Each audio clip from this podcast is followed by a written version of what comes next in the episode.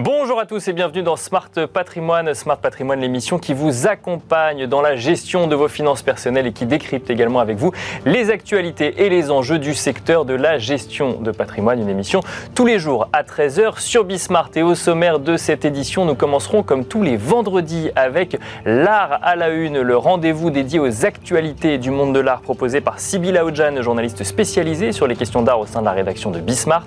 Nous enchaînerons ensuite avec l'interview de l'art à la une où nous nous demanderons en plateau comment créer sa maison de vente aux enchères et nous aurons le plaisir de recevoir sur le plateau pour cela Chloé Murat-Wateblé, euh, commissaire priseur euh, au sein de Doma Enchères et nous finirons enfin cette émission avec Enjeu patrimoine, un enjeu patrimoine consacré à l'épargne salariale. Nous nous demanderons comment améliorer l'épargne salariale, une question que nous nous poserons avec Lisa Thomas Darbois, chargée d'études sur les questions d'économie et de finances publiques au sein de l'Institut Montaigne, Institut Montaigne qui a publié avant l'été une une dizaine de propositions euh, justement, pour, euh, dont certaines propositions figuraient d'ailleurs dans la loi pouvoir d'achat euh, votée en août. On se retrouve tout de suite dans l'art à la une.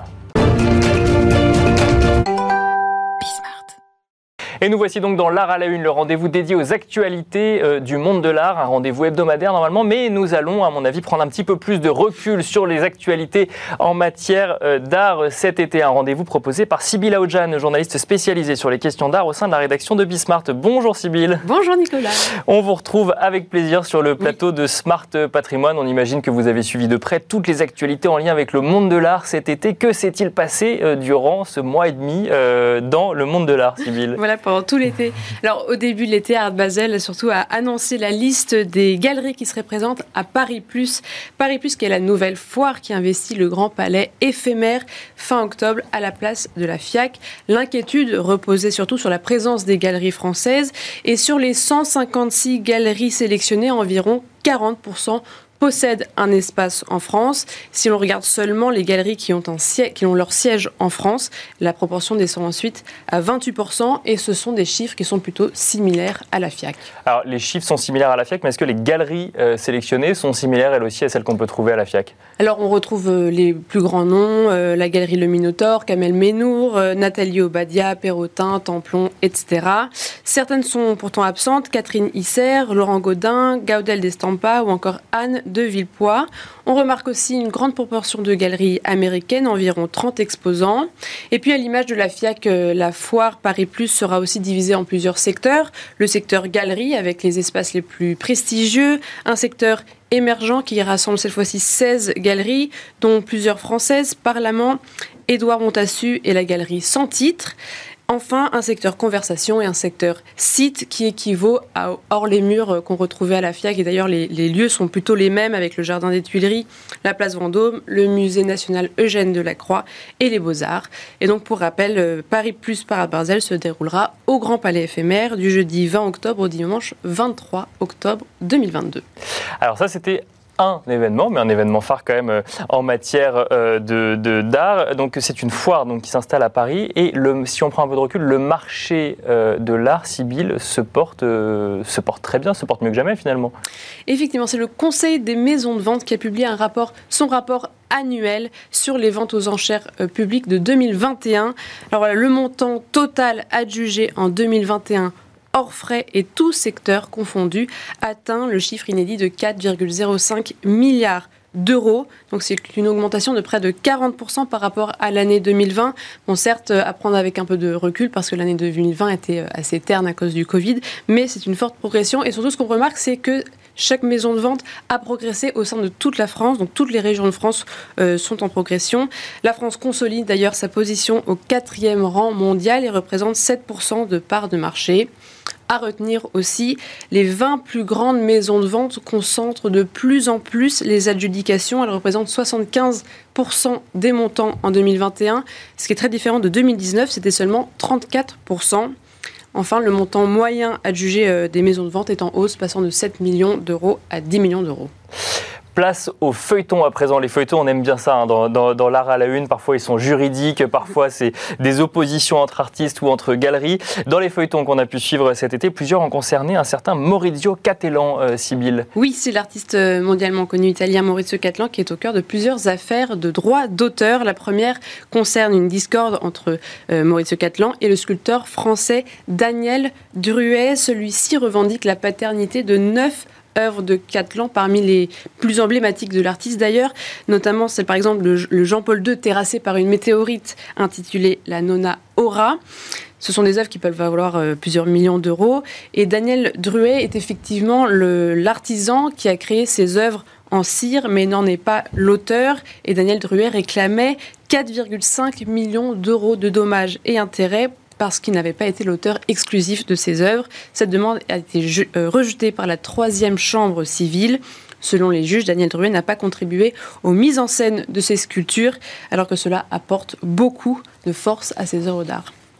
Et alors plus, euh, plus récemment, euh, je crois que la banane scotchée de Catalan a également fait parler d'elle. Effectivement, c'est donc l'artiste américain Joe Morford cette fois-ci qui accuse Maurizio Catalan d'avoir plagié, plagié pardon, son œuvre euh, qui s'appelle Banana and Orange effectivement, les deux mises en scène sont, sont très proches. Euh, donc à... Oui, on voit, on voit bien, effectivement. alors, on voit moins l'orange en, haut, mais on voit effectivement bien la banane. Voilà, et donc euh, la banane de Catlan s'appelle The Comedian, a été présentée à euh, Art Basel Miami en décembre 2019 par Emmanuel Perrotin. C'est une installation, donc, comme on a vu, composée d'une banane scotchée au mur qui était proposée pour 120 000 dollars. Et là, le juge du tribunal de Miami considère que les demandes de Morfort sont reçues L'affaire va donc passer au tribunal. Petite différence tout de même, c'est que la banane de Catlan est une véritable banane, tandis que la banane de Morfort est synthétique. Voilà, donc une nouvelle question de droit d'auteur dont on aura les réponses après le procès. Et on pourra suivre ce feuilleton dans l'art à la une. Merci beaucoup, euh, Sybille, pour ces actualités euh, du monde de l'art et ces feuilletons que nous affectionnons euh, tant. Nous avons à présent le plaisir de recevoir ensemble sur le plateau de Smart Patrimoine Chloé Murat-Wateblé. Bonjour, Chloé Murat-Wateblé. Bonjour, Nicolas. Bonjour, Sybille. Bienvenue sur le plateau de Smart Patrimoine. Vous êtes commissaire-priseur, notamment au sein de Doma Enchères. Et on va essayer de comprendre avec vous euh, pendant une dizaine de minutes comment créer sa maison de vente aux enchères. Doma Enchères existe depuis un peu plus d'un an. Ça a été créé euh, l'année dernière. Euh, on, a, on peut avoir en tête que monter une maison de vente aux enchères, ça peut être très compliqué puisqu'on connaît, on connaît les historiques. Euh, pourquoi déjà est-ce que vous avez voulu créer votre propre structure Avant, de, avant qu'on passe au comment, on va revenir rapidement sur le pourquoi. Avec plaisir. bah écoutez, moi c'était un choix parce que je trouvais qu'en créant sa maison de vente, on peut plus y apporter son identité.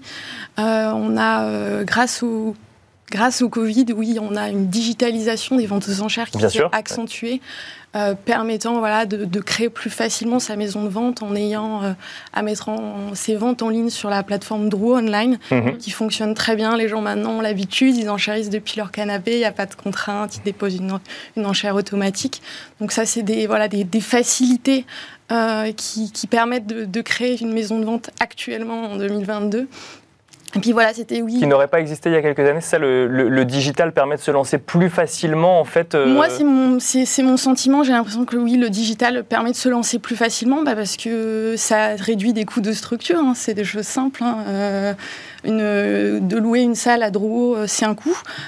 donc, on peut moins facilement, quand on se lance y mettre. Euh, être visible. Ouais. Exactement, être visible. Là, Drouot euh, offre une visibilité sur toute la France et même euh, à l'étranger. Donc c'est une plateforme qui, qui est très intéressante. Pour l'instant, vous êtes seulement online? Seulement online, oui, tout à fait. D'accord. Et, et, vous, et là, vous avez quand même votre propre site ou vous êtes seulement encore sur euh, le site de Drouot? Non, nous, on a créé notre propre site. Donc ça, ça nous offre euh, aussi, pareil, voilà, euh, tous ces outils numériques actuels qui permettent de, d'avoir une vitrine. Donc on a un site internet vitrine voilà, qu'on a bien référencé. Donc on a aussi naturellement des demandes qui viennent à nous. après l'image du commissaire-priseur que maintenant beaucoup de, d'émissions ont mis en avant nous aide énormément. mais après bon voilà avec plein de contraintes aussi et de challenges euh, spécifique à notre profession. Et qu'est-ce qui vous a poussé vraiment à, faire le pas de créer votre propre structure, sachant que justement, bah, je le disais tout à l'heure, les, grandes maisons de vente ont quand même une place et un poids de plus en plus fort? C'est pas c'est pas le même c'est pas exactement le même travail en fait. C'est une autre façon d'avoir une activité de commissaire priseur euh, moi une grande partie de mon activité même si je crée une maison de vente aux enchères c'est aussi euh, d'être là pour les inventaires de succession. Euh, maintenant en plus l'ambiguïté a été levée grâce à la loi du 28 février 2022 donc on travaille régulièrement avec les notaires pour permettre d'échapper au forfait fiscal des 5%, de faire faire des économies aux héritiers. Parce que comme on sait évaluer ce qui a de la valeur, on sait aussi dire ce qui n'en a pas. Bien sûr. Et c'est tout là l'intérêt. Donc on travaille régulièrement avec des partenaires et des professionnels pour, euh, pour ces sujets-là, ou en inventaire, en assurance également. Donc c'est vrai que nous, on voit beaucoup les ventes aux enchères prestigieuses, des grandes maisons de vente, etc. Mais il y a aussi le travail du commissaire-priseur au service euh, du justiciable, euh, voilà, du client, euh, pour pouvoir valoriser son patrimoine immobilier, enfin, oui, son patrimoine mobilier, pardon. Je voulais juste revenir sur du coup, la... est-ce que vous avez des difficultés à créer votre structure et qu'est-ce qui est bon à savoir pour, je sais pas, certaines personnes qui voudraient veulent se lancer pour tous vos futurs concurrents Alors déjà, euh, pour une maison de vente aux enchères, il faut absolument qu'il y ait un commissaire-priseur. Euh, c'est requis parce qu'il faut obtenir une déclaration auprès du Conseil des ventes. D'accord. Et euh, cette déclaration suppose plusieurs choses, dont qu'il y ait parmi les dirigeants associés ou salariés un commissaire-priseur. Euh, il faut également fournir une assurance euh, classique de responsabilité civile professionnelle et une assurance de représentation des fonds, euh, parce qu'on a un compte spécifique sur lequel transitent en fait les fonds de nos vendeurs et de nos acheteurs. Donc oui, parce que vous êtes un intermédiaire financier. Au-delà de l'expertise, effectivement, et de la vente, vous, vous assurez aussi à un moment le rôle d'intermédiaire financier entre l'acheteur et le vendeur. On agit en tant que mandataire du vendeur et de l'acheteur, donc avec une neutralité. Euh, on ne on fait pas d'achat-revente en fait. C'est même spécifiquement interdit. Pour les maisons de vente aux enchères Pour les maisons de vente aux enchères. On peut désormais organiser des ventes de gré à gré, mais euh, c'est jamais nous qui achetons euh, pour revendre. Est-ce que vous avez une stratégie spécifique pour vous démarquer? Pour se démarquer. Euh, nous, on aimerait bien avoir surtout une spécialité euh, dans les, dans, dans les estampes. On a lancé déjà quelques, euh, quelques ventes, mais c'est surtout, moi et mon associé, on a une forte formation juridique, donc on aimerait bien revenir aussi à montrer que voilà, le commissaire-priseur, c'est pas juste celui avec son marteau derrière son. Bah, c'est l'image un peu d'épinal qu'on en a, ouais, Exactement, et c'est souvent, bah, c'est l'image qu'on montre, c'est la plus. Hum, la plus entre guillemets la plus parlante, bien parlante la plus dynamique, mm. euh, celle qui crée le spectacle en fait. Mais voilà, le commissaire-priseur, il a une formation juridique, il sait évaluer euh, votre patrimoine, euh, il connaît aussi les incidences juridiques ou fiscales à tel ou tel moment de votre vie sur les objets précieux, il y a une taxe forfaitaire, euh, comment on s'en exonère, euh, comment on l'évite. Euh. Il y a une grosse partie de conseil en fait aussi. voilà, c'est ça, c'est ça qu'on voudrait mettre en avant avec des partenaires et puis à terme aussi développer la vente aux enchères des biens incorporels, notamment des brevets et des marques. D'accord. Bah, parce que c'est l'évolution. Pas forcément NFT, non ça se fait aux États-Unis, ça se fait pas encore en France, ça pouvait pas se faire, ça peut désormais euh, se faire depuis le 28 février. Et euh, je pense que ça, c'est une belle évolution de notre métier aussi et qui va demander justement d'avoir euh, un peu plus de compétences juridiques et en tout cas de formation à ce niveau. Parce que mettre des, brevets aux enchères, ça se fait pas du tout aujourd'hui en fait bah, c'était, Ça ne pouvait pas parce que ce n'était pas autorisé par la loi. On Maintenant, ne vendre que des biens meubles corporels. Désormais, on peut vendre des biens meubles corporels et incorporels aux enchères. Et le bon moment pour se lancer, vous avez attendu quand même d'avoir une, par exemple, une clientèle qui peut vous suivre euh, après plusieurs années d'expérience? oui, c'était comme. C'est mieux quand même. Euh, quand est-ce que vous êtes dit là, je, suis assez mature pour pouvoir lancer ma, propre euh, maison de vente? Alors, je ne sais pas si je me sentais assez mature. En tout cas, j'ai pris un risque. J'espère qu'il paiera. pour l'instant, ça, ça, va, ça marche de mieux en mieux. Euh, on arrive à créer une récurrence sur les ventes et on, a, on, fait, on fait beaucoup appel à nous pour les inventaires de succession et, en assurance. Donc ça, c'est super. Après, bah voilà, c'est comme toute... Euh, il y a le prestige, certes, parfois qu'on voit du commissaire-priseur, mais en fait, là, je suis juste sur une création d'entreprise avec les mêmes problématiques mhm. que euh, tout jeune entrepreneur euh, qui se lance. Euh. Et alors, sur, le, sur le côté commissaire-priseur, donc vous, vous, vous nous disiez que ça a été facilité parce qu'on peut se mettre, enfin, on peut faire ses ventes sur le site notamment de l'hôtel Drouot. Est-ce que ça veut dire que le commissaire-priseur continue à adjuger les ventes quand même C'est le commissaire-priseur de Doma Enchères qui adjuge les ventes ou il est plus dans un rôle d'expertise et du coup, ce c'est euh, l'hôtel Drouot qui reprend ce, sujet vente en tant que tel. Euh, du tout, en fait, la Drouot, c'est simplement une plateforme. D'accord, c'est juste une plateforme voilà, où on qui permet aux commissaires, un peu comme une marketplace, en fait, des commissaires On vient poster notre vente, mais on en reste entièrement responsable. Et euh, voilà, moi, c'est moi qui suis responsable de, toutes les ventes euh, sur ma société. Donc, on a, euh, avec l'administratif classique à la fin de la vente, c'est-à-dire que c'est complètement online. Donc, une fois que c'est clôturé, moi, le lendemain de la vente, je dois rédiger un procès verbal de vente qui reprend toutes les informations des vendeurs et des acheteurs. documents que je dois conserver, qui peut m'être demandé notamment par le Conseil des ventes en cas de contrôle. On sait que le, milieu des enchères, c'est un milieu quand même euh, très masculin. Est-ce que vous avez eu euh, des difficultés ou, ou dans votre génération, c'est quand même plus simple euh, en tant que femme d'être. Bah, de, s'imposer? Déjà sur une création, il y a besoin de enfin, d'avoir quand même, on avait des clients qui nous, qui nous aient confiance et qui nous suivent, mais on a quand même toujours besoin de créer un peu la, confiance, de mettre en avant. Vous ressentez que vous avez du travail à faire en plus? Parfois, oui. Ça arrive que les clients soient un peu sur la retenue.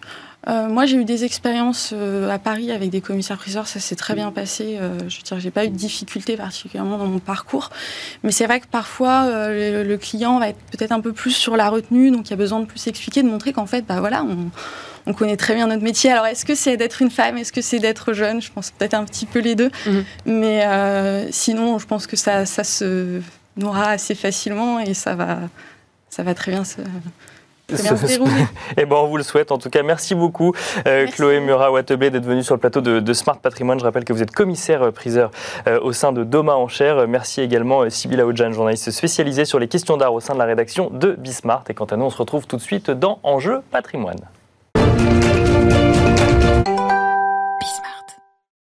Et nous enchaînons à présent avec Enjeu patrimoine, un enjeu patrimoine consacré à une question toute simple en matière d'épargne salariale. Comment améliorer l'épargne salariale et notamment les dispositifs d'intéressement ou de participation? Pour cela, nous avons le plaisir de recevoir sur le plateau de Smart Patrimoine Lisa Thomas Darbois, chargée d'études sur les questions d'économie et de finances publiques au sein de l'Institut Montaigne. Bonjour Lisa Thomas Darbois. Bonjour.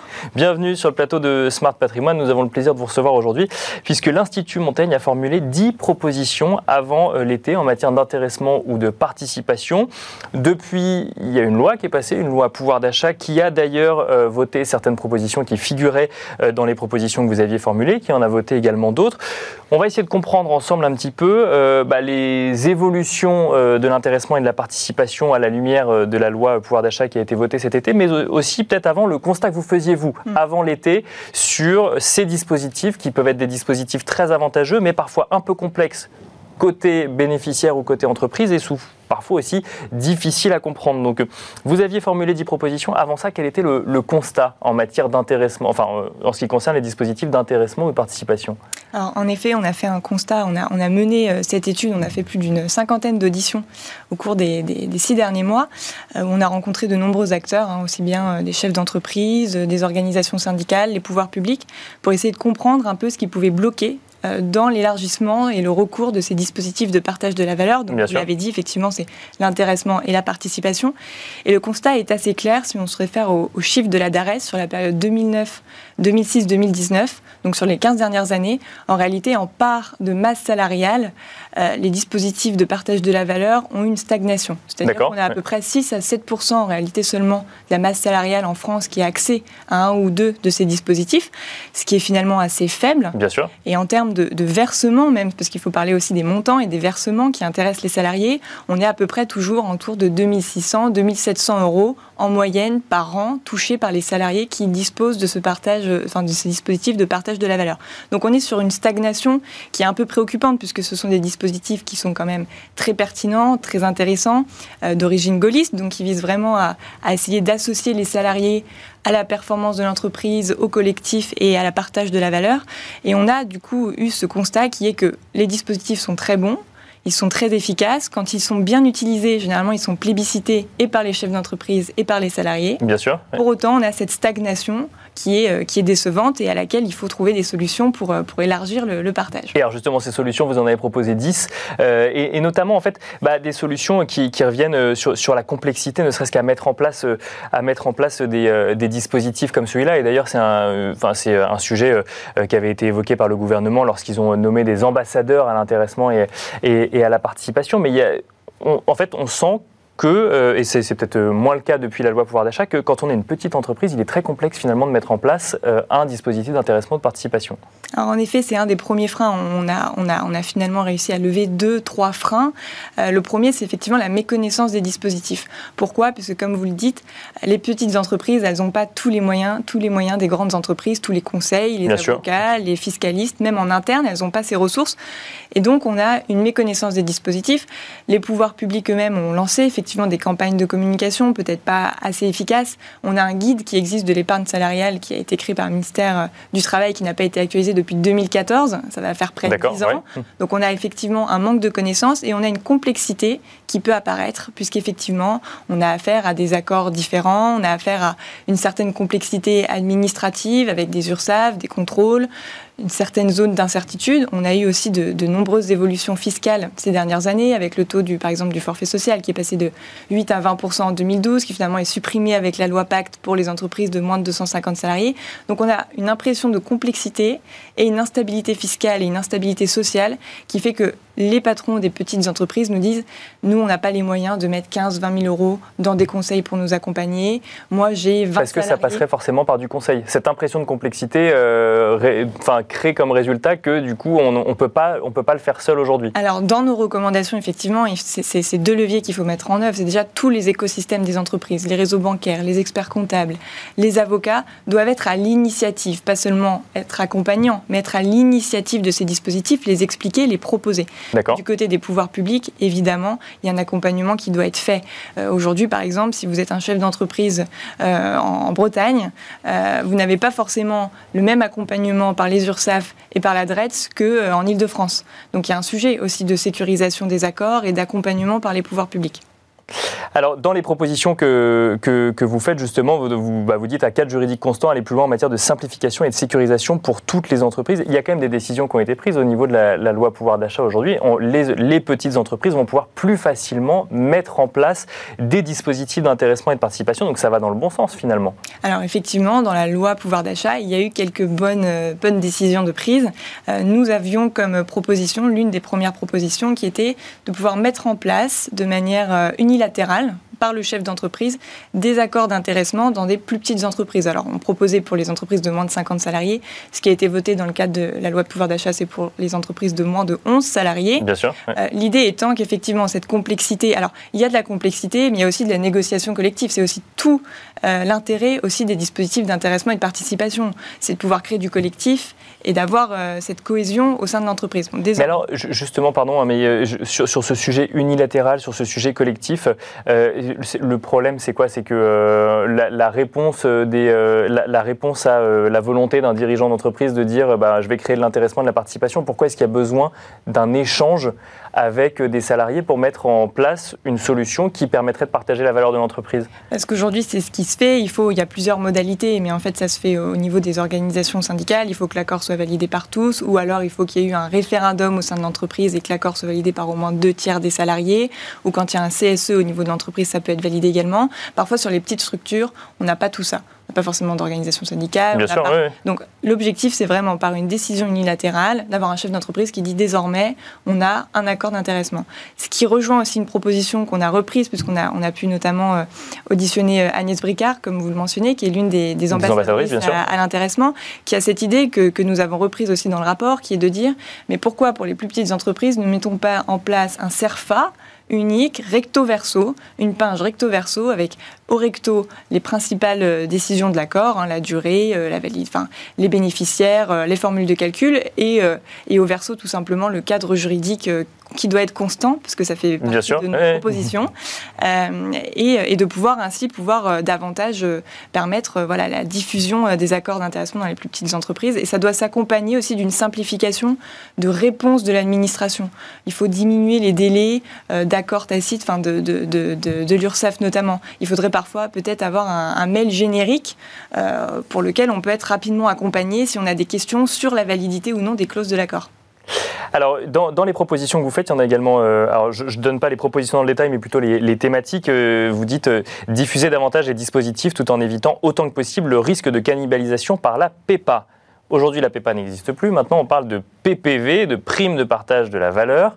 Euh, on va évoquer ce, sujet, mais d'abord, euh, on parlait de complexité. On parle de, euh, si je reprends vos termes exactement, de cadre juridique constant. On en est loin là encore aujourd'hui, puisque finalement, les choses, à, force de vouloir améliorer, on fait évoluer un, dispositif qui, n'est pas pérenne dans le temps et dans lequel les entreprises ont du mal à se projeter. Donc ça, c'est vrai, c'est une des difficultés. Il y a du bon dans cette loi pouvoir d'achat, comme on l'a dit. Il y a cette décision unilatérale qui a été votée. On va, alors on attend les décrets, mais on va vers une simplification notamment peut-être dans le cadre euh, d'un accompagnement euh, des pouvoirs publics. On va peut-être vers une simplification telle que le CERFA. Euh, on attend encore les modalités. Mais effectivement, on va encore vers une instabilité. C'est le cas notamment avec la possibilité désormais des déblocages anticipés, c'est-à-dire que quand on a affecté les versements d'intéressement de participation sur des plans d'épargne, désormais, enfin, ils sont normalement bloqués. 5 ans pour un plan d'épargne entreprise, jusqu'à la retraite pour Bien sûr, un plan d'épargne retraite. Là, on a envie, voilà, pour répondre à cette problématique très court-termiste de pouvoir d'achat, de pouvoir d'achat, de créer de la nouvelle complexité fiscale. Or, il y a une solution qui existe, que l'on propose, qui est simplement de mettre en place des suppléments d'intéressement. Un supplément d'intéressement, en fait, pour toutes les entreprises qui ont versé au titre de l'exercice passé euh, des sommes au titre de l'intéressement et de la participation, elles ont la possibilité de donner des sommes additionnelles à leurs salariés tout au long de l'année, n'importe quand, qui peuvent toucher immédiatement, donc soit les toucher immédiatement, soit évidemment abonder un plan d'épargne, euh, et permettre ainsi de répondre à cet objectif qui est de répondre au pouvoir d'achat des Français dans un espace très court. Qui fonctionnerait comme une prime quelque part. Mais une prime en lien. Euh, mais en lien direct avec l'intéressement, effectivement. Puisque l'intéressement, on ne le dit pas assez, mais il y a, des objectifs en réalité beaucoup plus ambitieux que cette euh, prime Macron, prime exceptionnelle de pouvoir d'achat ou prime de partage de la valeur, puisque c'est finalement la même chose. C'est vraiment d'associer le salarié aux bénéfices et aux performances de l'entreprise sur du long terme. On entend souvent euh, qu'effectivement, on pourrait avoir une prime de 6 000 euros désormais, puisque c'est le triplement qui a été voté. si on regarde les chiffres, en 2019, en moyenne, les salariés qui ont touché cette prime Macron, ils ont touché 450 euros en moyenne. En 2021, ils ont touché 500 euros en moyenne. À côté de ça, pour les salariés qui bénéficient de dispositifs d'intéressement et de participation, on est à peu plus de 2700 euros en moyenne. Donc on voit bien qu'en réalité, aussi bien dans le court terme que dans le long terme. L'intéressement et la participation, c'est la solution et certainement pas la prime de partage de la valeur. Encore faut-il euh, comprendre tous ces dispositifs quand on est un chef d'entreprise ou un salarié. Euh, et c'est peut-être là où se situe euh, le sujet aujourd'hui. Merci beaucoup en tout cas Lisa Thomas Darbois d'être venue détailler un petit peu avec nous en plateau bah, les, sujets hein, qui animent l'intéressement et la participation actuellement. Alors on n'a pas pu citer les dix propositions, mais on a décrypté un petit peu ensemble le sujet. Je rappelle que vous êtes chargé d'études sur les questions d'économie et de finances publiques au sein de l'Institut Montaigne. Merci beaucoup. merci beaucoup. Et merci à vous de nous avoir suivis. On se retrouve lundi pour un nouveau numéro de Smart Patrimoine.